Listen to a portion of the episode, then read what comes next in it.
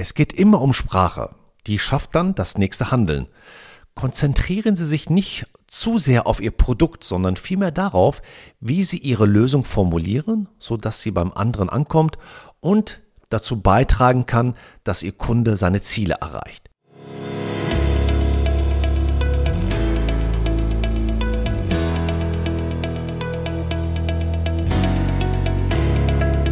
Jedes Wort erzeugt ein Symbol oder ein Bild vor Ihrem geistigen Auge. Wenn Sie ein Wort hören, stellen Sie sich ein Symbol vor, das dieses Wort repräsentiert. Mit vielen Worten sind auch bestimmte Gefühle verbunden. Deshalb müssen Sie besonders einfühlsam mit der Sprache umgehen, wenn Sie Ihre Karriere als Verkäufer machen wollen. Sprechen Sie mit demselben hohen Anspruch, mit dem Sie Ihre Kleidung wählen, Ihr Essen zu sich nehmen und Ihren Körper pflegen. Wenn Sie beispielsweise eine elitäre Zielgruppe ansprechen wollen, reicht das Erscheinungsbild nicht mehr aus. Teure Anzüge kann sich jeder kaufen, der zu Geld kommt, aber die feine Lebensart manifestiert sich meist im Vokabular. Man erlernt es durch Übung oder durch die Erziehung. Durch die Erweiterung des Vokabulars haben Sie jedenfalls Zugang zu allen sozialen Schichten und vor allem zu jener Bildungsschicht, die ökonomisch am stärksten ist. Sie können sich mit einem bildungsfernen Hartz-IV-Empfänger unterhalten und gleichzeitig auch mit einem elitären, intellektuellen Adligen austauschen. Überlegen Sie einmal, was für eine Person Sie wären, wenn Sie sowohl mit der gehobenen Bürgerschicht, Jungunternehmern, Alleinerziehenden, Mitgliedern der Arbeiterklasse als auch der Hausfrau jederzeit auf Augenhöhe kommunizieren können. Es zahlt sich immens aus, mit jedem in seiner Sprache zu sprechen. Sie betreten die Welt dieser Menschen und haben mit dem Wortschatz Zugang dazu. Die Beherrschung dieses Spektrums hat einen erheblichen Faktor auf ihre Selbstpräsentation und eine sehr starke Wirkung und steigert erheblich ihren Wert. Nicht nur beruflich, sondern auch gesellschaftlich. So haben sich gesellschaftliche Gruppen einen Sprachschatz zugelegt, an dem man die Zugehörigkeit zu diesem oder jenem Kreis sofort erkennen kann.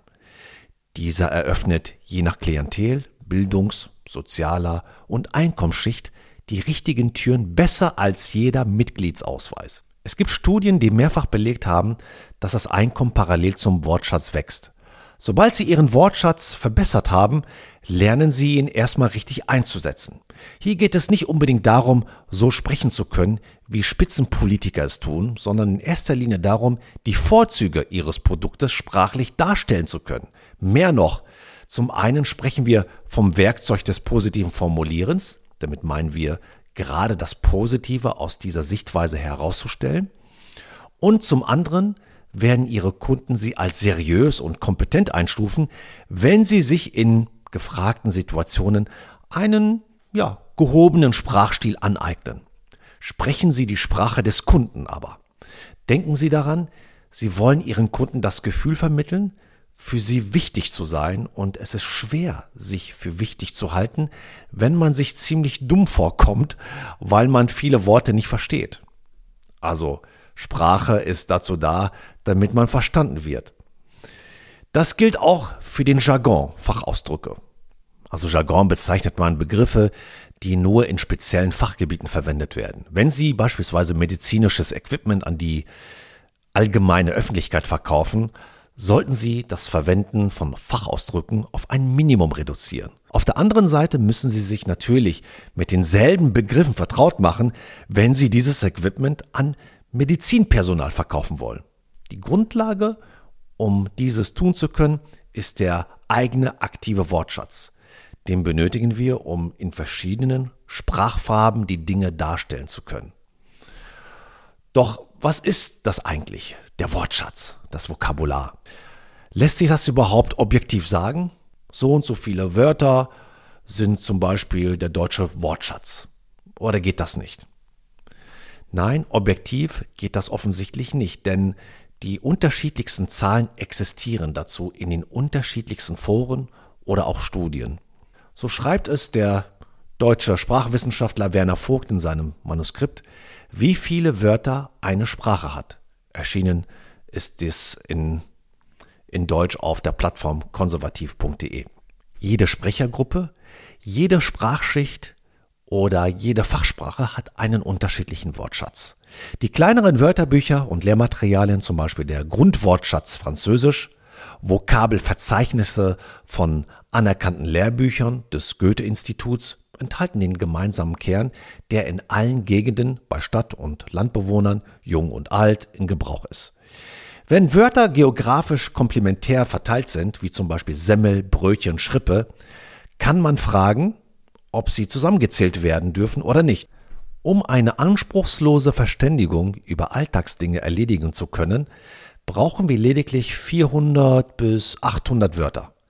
Nehmen wir aber eine der bekanntesten Dichtungen, die es gibt, nämlich die Werke von Homer, dann stellen wir fest, dass alleine er einen Wortschatz von ca. 8000 Wörtern hat, die darin verwendet wurden. Der aktive Wortschatz jedes Einzelnen wird irgendwo zwischen ja, den 800 für anspruchslose Konversation und den 8000, ähm, die Homer in seinen Epen benutzt hat. Je nach Bildungsgrad oder auch ob man in dem Land lebt, in dem man muttersprachlich aufgewachsen ist, können wir davon ausgehen, dass der persönliche aktive Wortschatz des Menschen also irgendwo zwischen 800 und 5000 Wörtern liegt. Und die, die 5000 Wörter in ihrem aktiven Wortschatz haben, bei denen können wir getrost davon ausgehen, dass es sich um echte Sprachgenies handelt.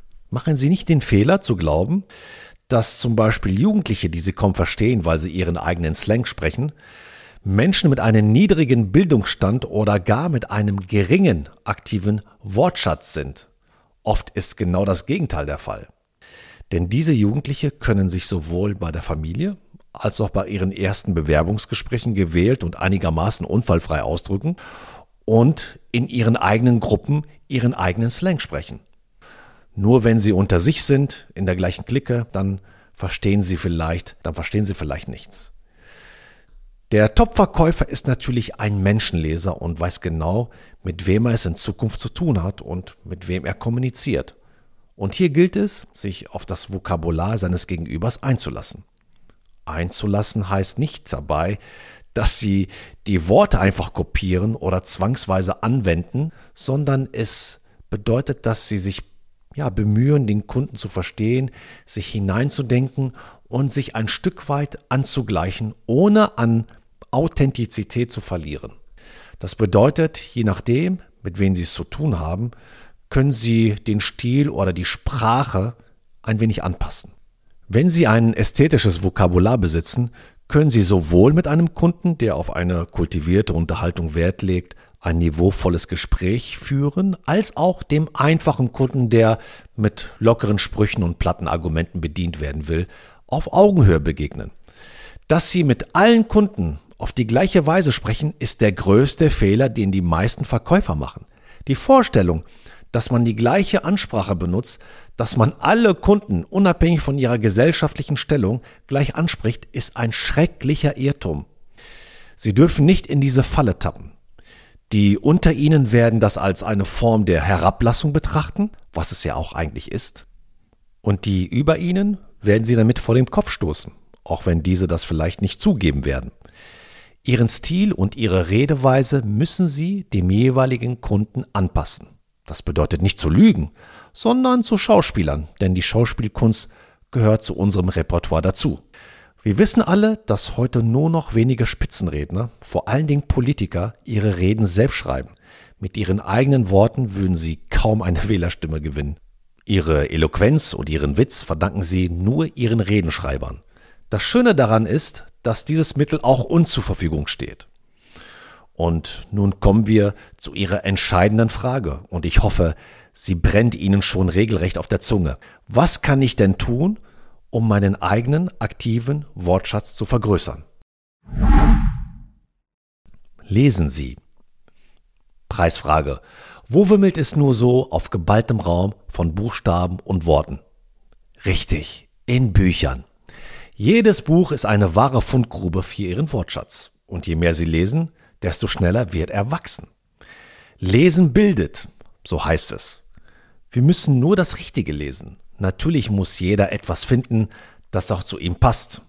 Bücher, an denen man Spaß hat, zum Beispiel, nehmen wir Romane.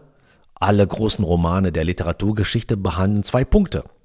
Erstens die Erlebnisse des Autors, das, was der Autor erlebt hat und wie er es auf diese oder jene Weise zeigt. Und zweitens die Schilderung, also in der Regel schildert der Autor zusammen mit seinen Erlebnissen seine Epoche, ob er das will oder nicht. Ob das Theodor Fontane, Thomas Mann oder Leo Tolstoi sind, spielt dabei keine Rolle.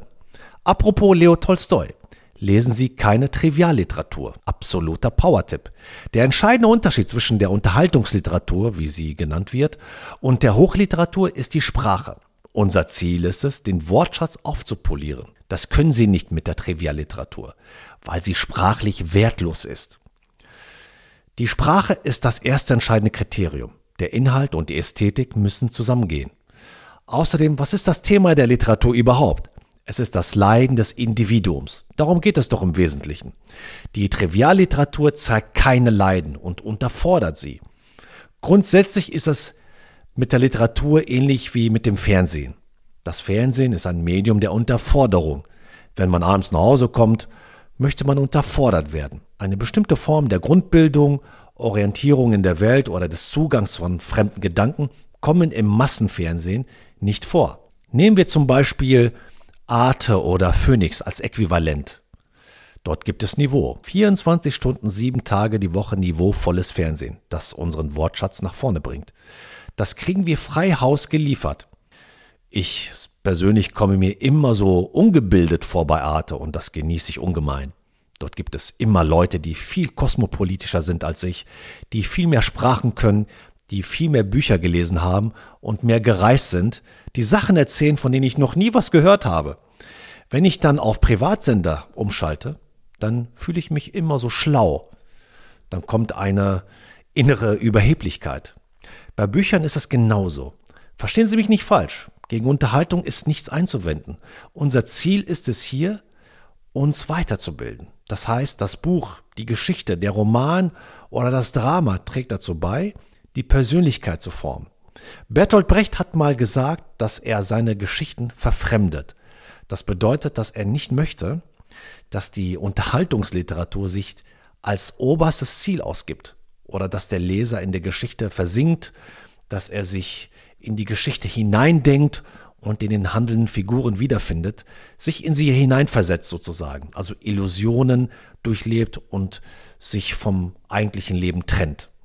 Im Gegenteil, Brecht sagt, er möchte gerne, dass der Leser die Geschichte von außen betrachtet. Er soll sich immer bewusst sein, dass es sich nur um Texte handelt, die ausgebreitet werden, mit denen er sich auseinandersetzen kann, und er bleibt dabei er selbst. Ergo keine Subjektivierung des Erlebnisses, so wie er es sagt, sondern der objektive Blick von außen, und das ist das, was Brecht möchte. Dazu möchte ich Ihnen einige Bücher empfehlen, wie zum Beispiel Hamlet von William Shakespeare, das schöne Buch von Dostoevsky, die Brüder Kasamarow, oder von Thomas Mann, die Buddenbrooks. Diese Autoren sind es, die Ihnen helfen können, Ihren eigenen aktiven Sprachschatz zu vergrößern. Achten Sie darauf, ein bisschen mit Zeiten, Autoren und Genre zu spielen. Sie alle haben ihre eigene Sprache und können Ihren Wortschatz mit dem Ausdrücken von Lapsal oder Schwerkraftgeneratoren bis hin zu Ey, Mann, Mega Digger bereichern. Wiederholen Sie. Wiederholen Sie in einem ersten Schritt einzelne Stellen, die Sie gerade gelesen haben. Damit prägen Sie sich nicht nur halb vertraute Worte besser ein, beziehungsweise aktivieren Sie Ihren schlafenden passiven Wortschatz. Der passive Wortschatz besteht aus Wörtern, die wir meistens zwar kennen, aber nicht beim Sprechen benutzen. Fassen Sie das Gelesene anschließend in einem zweiten Schritt zusammen. Erzählen Sie zum Beispiel sich selbst oder anderen, worum es da genau ging. So können Sie Inhalte und Worte besser verarbeiten und herausfinden, ob Sie wirklich alles verstanden haben. Ihnen völlig fremde oder auch besonders gelungene Formulierungen können dann in Ihren nächsten Konversationen eingebaut werden. Schreiben Sie auf. Schreiben Sie auf Karteikarten oder tippen Sie in Ihr Smartphone. So machen Sie nicht nur Ihre Fundstücke dingfest, sondern können sie jederzeit wiederholen. Durch das Aufschreiben sprechen Sie auch mehrere Sinneskanäle gleichzeitig an – verarbeiten wieder durch aktives Tun und können sich das Ganze damit leichter merken. Nebenbei wird Ihnen die Bedeutung der neuen Vokabeln nicht von selbst durch den Inhalt des Textes klar, dann ist es Zeit für einige praktische Helfer. Schlagen Sie nach. Manche schwören auf Bockhaus oder Duden, um sich ein Wort erklären zu lassen oder nach ähnlichen Begriffen zu suchen. Und ja, beides ist eine gute Methode, Ihrem Wissen bei einem akuten Notstand etwas nachzuhelfen. Sie können aber auch gleich in Synonymdatenbanken oder Wörterbüchern stöbern und sich inspirieren lassen. Einzige Einschränkung, bleiben Sie auf den Teppich. Wenn Sie Ihre Ausbeute auch einsetzen wollen, dann greifen Sie nicht zu Ausdrücken, die keiner aus Ihrer Umgebung kennt oder die nicht zu Ihrem normalen Sprachgebrauch passen.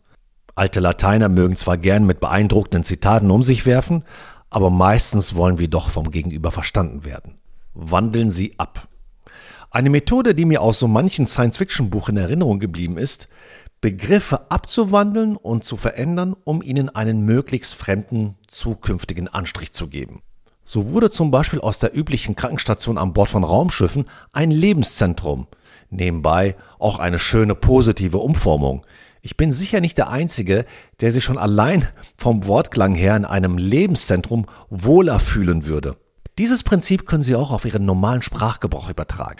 Ersetzen Sie Begriffe diesmal ganz bewusst durch ähnliche Worte oder versuchen Sie, diese näher zu bestimmen und auszugestalten. Dann wird aus einem Chef vielleicht ein Big Boss oder aus einem Baum eine Eiche.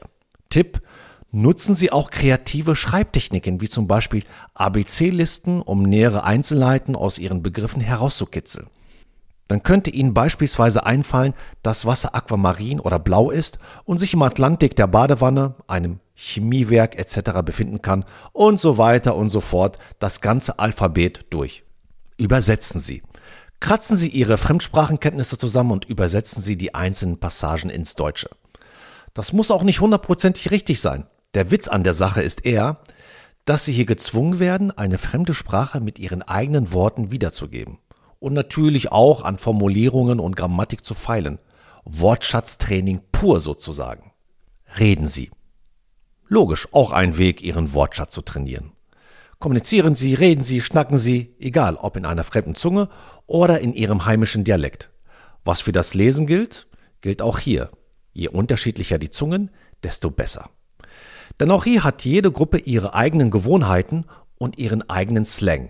Je mehr Varianten sie mitbekommen, desto reicher wird ihre Sprache. Reden und Zuhören ist allerdings ein bisschen mühsamer als Lesen, um ihren Sprachgebrauch zu verbessern. Denn vieles, was wir nicht schwarz auf weiß sehen oder nachschlagen können, geht uns im Eifer des Gesprächs verloren. Fragen Sie deshalb immer im Zweifelsfall immer nach und lassen Sie sich unbekannte Begriffe erklären haben Sie auch keine Angst davor, sich zu blamieren. Nur so können Sie lernen. Beschreiben Sie. Trainieren Sie Ihre Sinne und damit auch Ihren Wortschatz. Gehen Sie mit offenen Augen durch die Welt und versuchen Sie alles, was Sie wahrnehmen, zu beschreiben und mit den passenden Worten wiederzugeben. Bleiben Sie also nicht beim Otto Normalhaus stehen, sondern registrieren Sie die hölzernen Verschläge vor den Fenstern, Fensterläden, das Gestell an der Wand, an dem eine Pflanze nach oben wächst, Blumengitter, den Mauervorsprung, Erker und ähnliches mehr. Tipp. Wenn Sie allein nicht weiter wissen und Ihnen die Namen und Worte nicht einfallen, machen Sie diese Übung gemeinsam mit anderen. So können Sie sich gegenseitig auf die Sprünge helfen und einmal Erlerntes oder Gelesenes reaktivieren. Spielen Sie. Und noch eine Übung, die Sie teils allein, aber auch gemeinsam mit anderen machen können. Spiele wie Scrabble, bei denen Sie aus Buchstaben immer neue Worte bilden, haben es zumindest bei mir schon früher angetan. Und seit einigen Jahren gibt es auch Computerspiele, die in die gleiche Richtung gehen. Das ist nicht die schlechteste Methode, um aus dem täglichen Spracheinerlei auszubrechen und ihren Wortschatz für Feder und Denken zu steigern. Positiv formulieren. Ist Ihnen schon mal aufgefallen, dass zwei identische Bilder vollkommen anders auf den Betrachter wirken können, wenn sie in verschiedenen Rahmen hängen? Genauso funktioniert das positive Formulieren.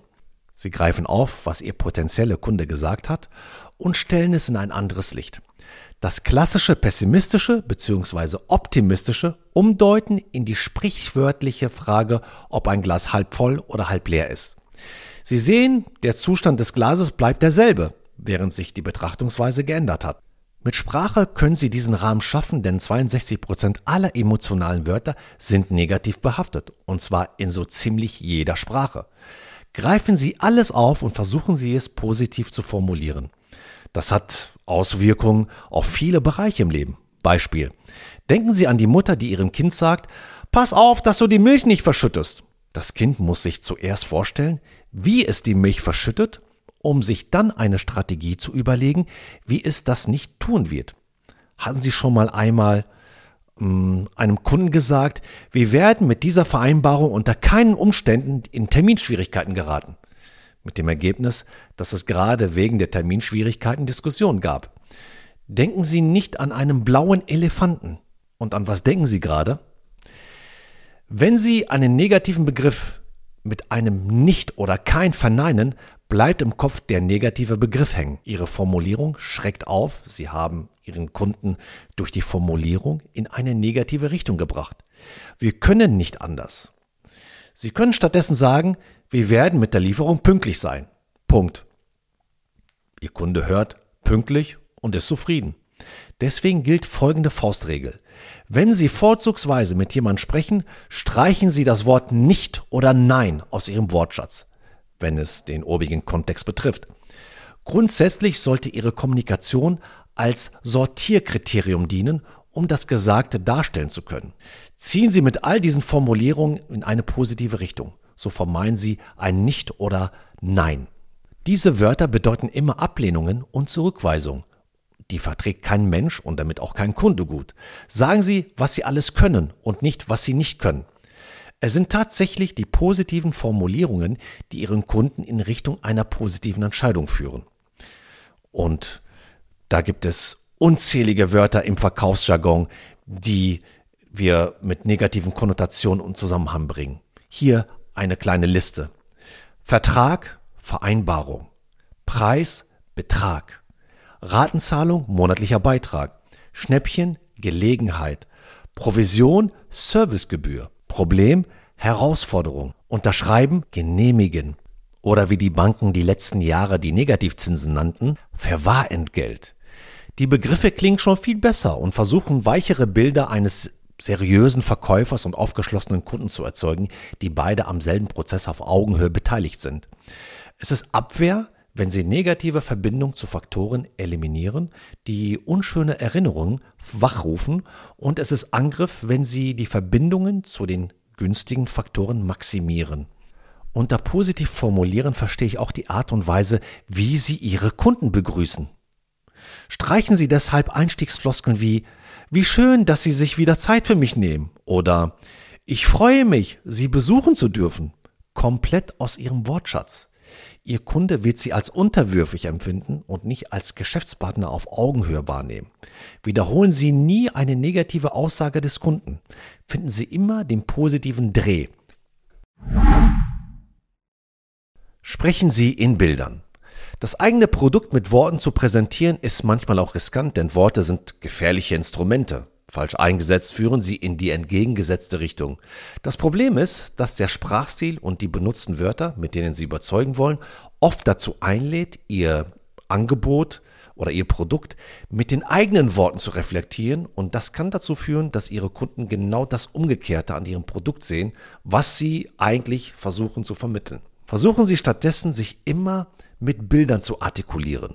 Es ist entscheidend, wie wir uns fühlen und durch die richtigen Emotionen verändert sich die Verknüpfung mit Ihrem Produkt. Verpacken Sie Ihre Sprache mit vielen Adjektiven und veranschaulichen Sie die Vorzüge so, dass Ihre Kunden damit vieles assoziieren. Nutzen Sie einen Sprachstil mit mehr visuellen Anknüpfungen und Sie erreichen garantiert eine emotionale Überzeugungskraft, die keinen Spielraum für Reflexion und Zweifel zulässt. Ich kann Ihnen helfen, mehr Geld zu verdienen. Betrachten Sie das Hauptwort Geld. In Ihrem Gehirn wird dieses Wort statisch verarbeitet. Hier sprechen wir ganz konkret von einem Bild im Kopf. Was passiert mit diesem Bild, wenn Sie vor das Hauptwort ein Adverb stellen nach dem Motto, ich kann Ihnen helfen, schnell mehr Geld zu verdienen? Aus dem Bild wird ein Film. Es kommt Dynamik und Bewegung in den Vorschlag. Setzen Sie vor die jeweiligen Hauptwörter passende Adjektive. Das rationale Denken ist nicht im Takt. Das Bild im Kopf Ihres Kunden setzt sich als gegeben durch und hinterlässt keine offenen Fragen. Wir haben alle verschiedene Sinnesorgane, mit denen wir Informationen wahrnehmen. Sehen, hören, fühlen, riechen und schmecken. Jeder Mensch hat eine individuell stärker ausgeprägte Wahrnehmung, ist aber logischerweise mit allen fünf ausgestattet. Dennoch hat das Sehen unter allen Sinnen eine absolute Voranstellung. Wir vertrauen nun mal auf das, was wir sehen und verlassen uns darauf. Sie werden immer Ihren Augen mehr glauben als Ihren Ohren. Es ist wichtig für Ihre Sprache und Ihr Vokabular, den Umgang mit Bildern zu erlernen und zu begreifen. Das gilt vor allem für Ihre Präsentationen. Marketing und Werbung arbeiten nicht anders. Sie stellen Bilder her und verknüpfen sie mit Emotionen. Wenn Sie im Supermarkt vor dem entsprechenden Regal stehen, passiert etwas mit Ihnen. Sie erinnern sich an das Logo und schon sind Emotionen damit verknüpft. Wenn im Namen des Produktes dieselben Begriffe vorkommen und diese farblich gekennzeichnet sind, werden die Kunden eher auf die Farbe reagieren als auf den Begriff. Auf visuellem Weg dringen sie am leichtesten zu den Herzen ihrer Kunden vor. Machen Sie sich bewusst, was Ihr Kunde will und warum er es will. Bevor wir ein Wortbild schaffen, müssen wir verstehen, was das Hauptinteresse des Kunden und sein dominantes Kaufmotiv sind. Was will er und warum will er es? Wir können kein Wortbild ohne diese Information erfinden. Betrachten Sie Folgendes bei Ihren Wortbildern. Beschreiben Sie das Bild kurz und knapp in höchstens 30 Sekunden. Machen Sie den Kunden zum Protagonisten. Sprechen Sie in Gegenwartsform, nicht in der Vergangenheit. Seien Sie dabei glaubwürdig. Beschreiben Sie, wie der Kunde von Ihrem Produkt oder Dienstleistung profitiert. Benutzen Sie eine sinnliche Sprache, die an das Sehen, Hören, Fühlen, Schmecken und Riechen appelliert. Einleiten können Sie solche Wortbilder mit Sätzen wie Angenommen, wir kommen ins Geschäft oder Stellen Sie sich vor oder Lassen Sie sich doch einmal auf folgendes Gedankenspiel ein. Suggestionswörter im Verkauf.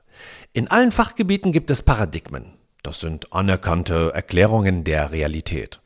Der Paradigmenwechsel, der dem Übergang vom Informations- zum Kommunikationszeitalter geschuldet ist, gibt Ihnen die Möglichkeit, an dieser Veränderung maßgeblich zu partizipieren. Wo andere sich von Paradigmen beherrschen lassen, sind Sie auf einer anderen Welle.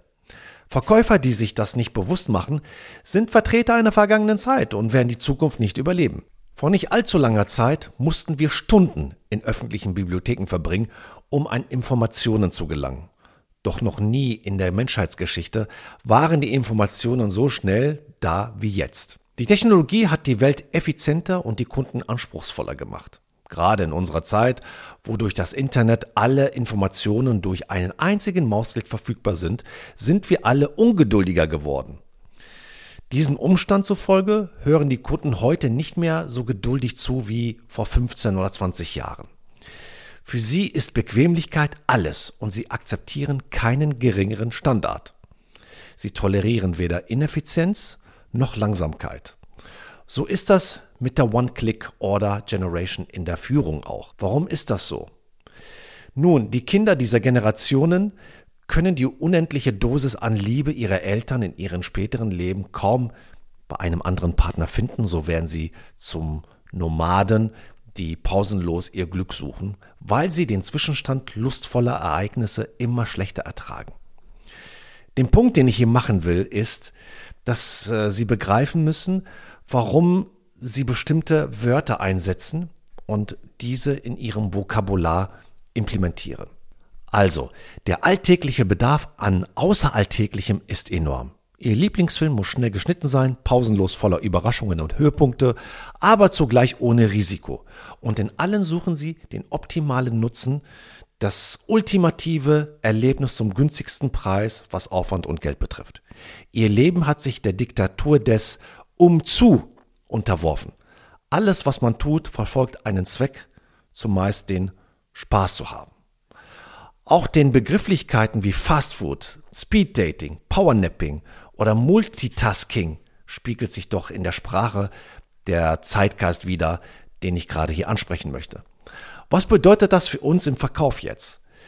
Wer heute lang argumentiert, wird abgestraft. Das ist der Punkt. Das ist etwas Neues beim Verkaufen, was wir erleben. Infolgedessen arbeiten sie mit Suggestionswörtern. Das Gehirn und das Nervensystem reagieren auf Suggestionswörter, weil die Aufnahme ungefiltert ins Unterbewusstsein gelangt und genau das erzeugt jenen Impuls, den wir hervorrufen möchten. Wir wissen, dass Sprache unser Gehirn objektiv beeinflusst und in Ihrem Verkaufsgespräch gibt es bestimmte Wörter, die ihnen echten Zugang zu ihren Kunden verschaffen.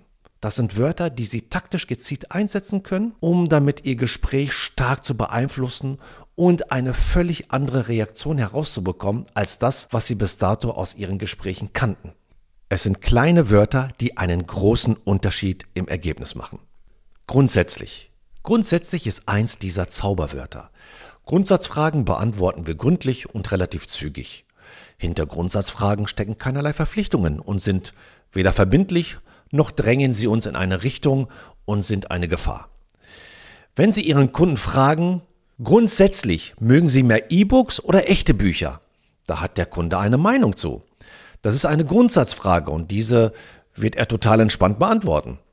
Wenn Sie in der Akquise oder in der Bedarfsermittlung ein Ergebnis haben wollen, dann nutzen Sie das Suggestivwort grundsätzlich.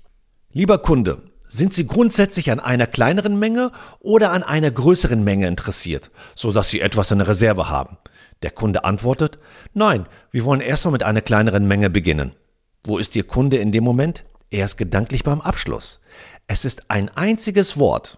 Arbeiten Sie damit und Sie werden in Zukunft grundsätzlich andere Ergebnisse erzielen. Oder oder ist eine sehr elegante Möglichkeit, jemanden dazu zu bringen, ein Angebot anzunehmen und eines der schönsten Suggestionswörter, die ich kenne. Sie müssen nur immer mit der richtigen Betonung fragen. Am Satzende geht normalerweise Ihre Stimme tiefer.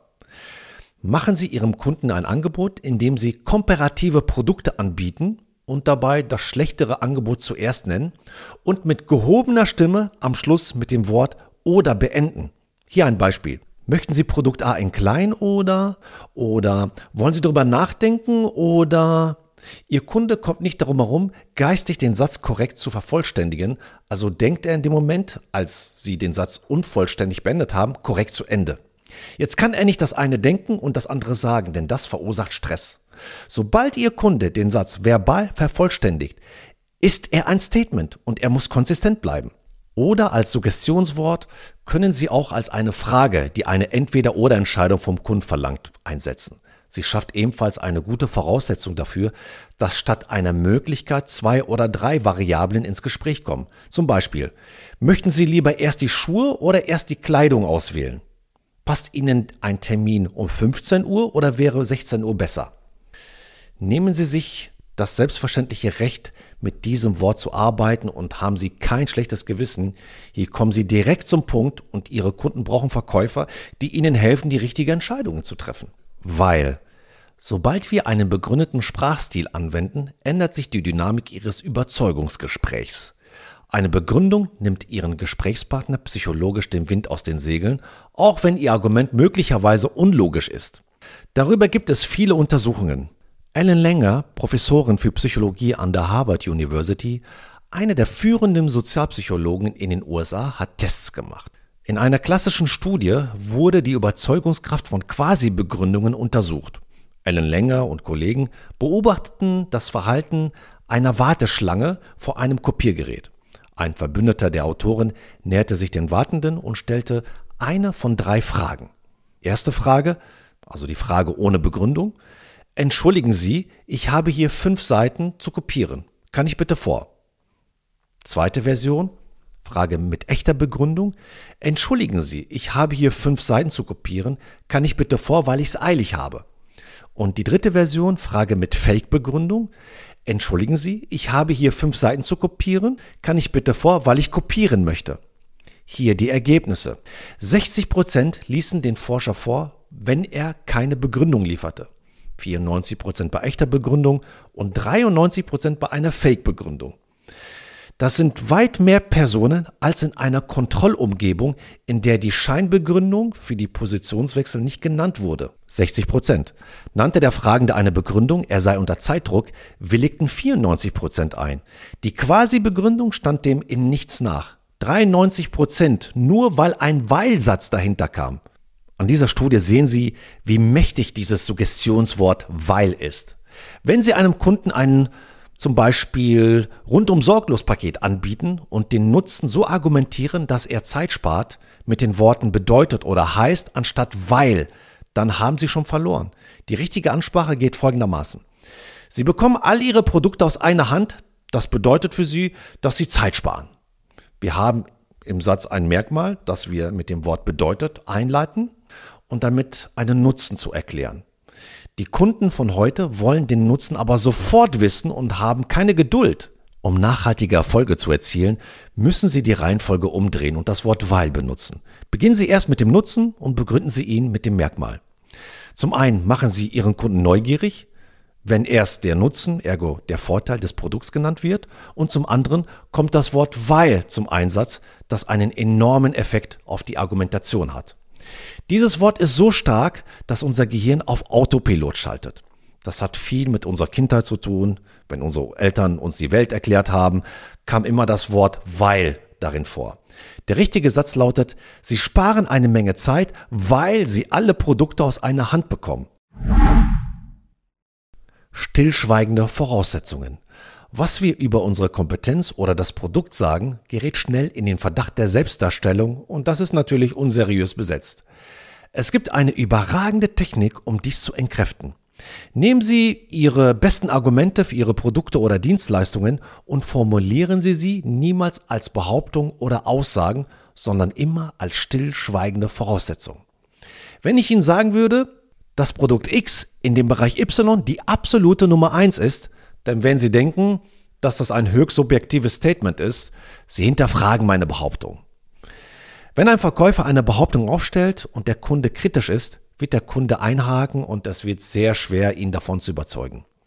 Aber wenn ich Ihnen sage, wissen Sie eigentlich, was das Produkt X in den letzten Jahren im Bereich Y zu Nummer 1 gemacht hat, dann sagt jetzt Ihr innerer Dialog, so genau weiß ich das nicht, was das die letzten Jahre zu Nummer 1 gemacht hat. Was ist in Ihrem Unterbewusstsein in diesem Moment passiert? Sie haben akzeptiert, dass das Produkt X die Nummer 1 ist, weil mein Satz ja sonst keinen Sinn machen würde. Richtig? In der Technik steckt unglaublich viel Power, auch für Ihre Webseiten und Unternehmensbroschüren. Wenn Sie behaupten, dass Sie der Beste sind, die beste Qualität haben, den besten Preis und so weiter und so fort, dann denken Ihre Kunden, selbst wenn Sie unkritisch sind, das sagen alle anderen auch und das ist unglaubwürdig. Wenn Sie aber Ihren Kunden sagen, Herr Schmidt, wissen Sie, warum unsere ausländischen Mitbewerber schon aus produkttechnischen Gründen den deutschen Standard X nicht erreichen können? Ihr Kunde wird den Grund herausfinden wollen, warum es nicht erreicht werden kann. Sein innerer Dialog versucht eine Antwort auf diese Frage zu formulieren und er beginnt zu akzeptieren, dass es einen Unterschied gibt, sonst macht Ihr Satz, wie gesagt, keinen Sinn.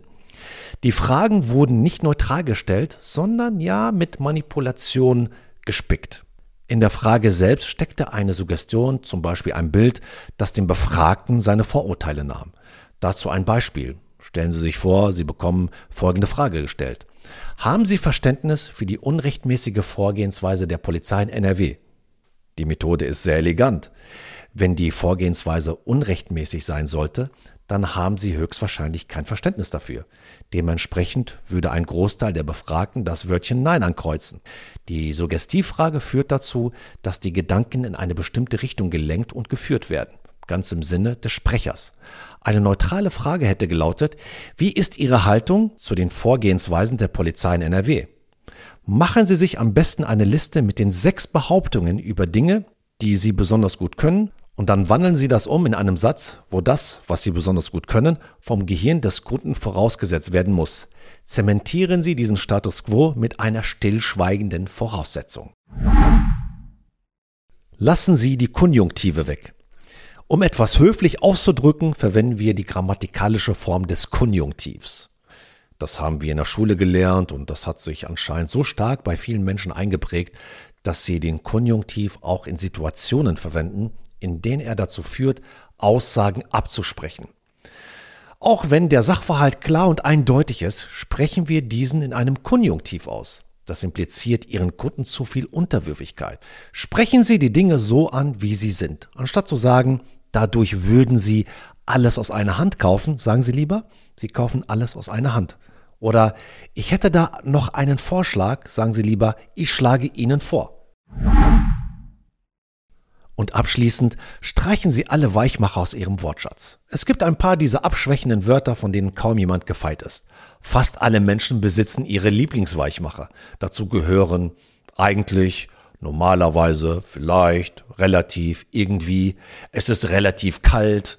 Ohne Kontext macht dieser Satz keinen Sinn. Ist es nun kalt oder nicht? Dieses Konglomerat an Weichmachern suggeriert ihrem Kunden ihre Unentschlossenheit.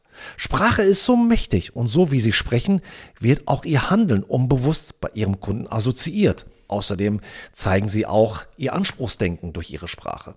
Ein Konjunktiv suggeriert eindeutig, dass Sie zögerlich sind, dass Sie abwartend, unentschlossen, entschlussunfähig, mit sich uneins, ratlos und schwankend und so weiter und so fort. Alle diese negativen Attribute werden mit diesen Weichmachern assoziiert, ob wir es wollen oder nicht. Die Liste ließe sich unendlich erweitern.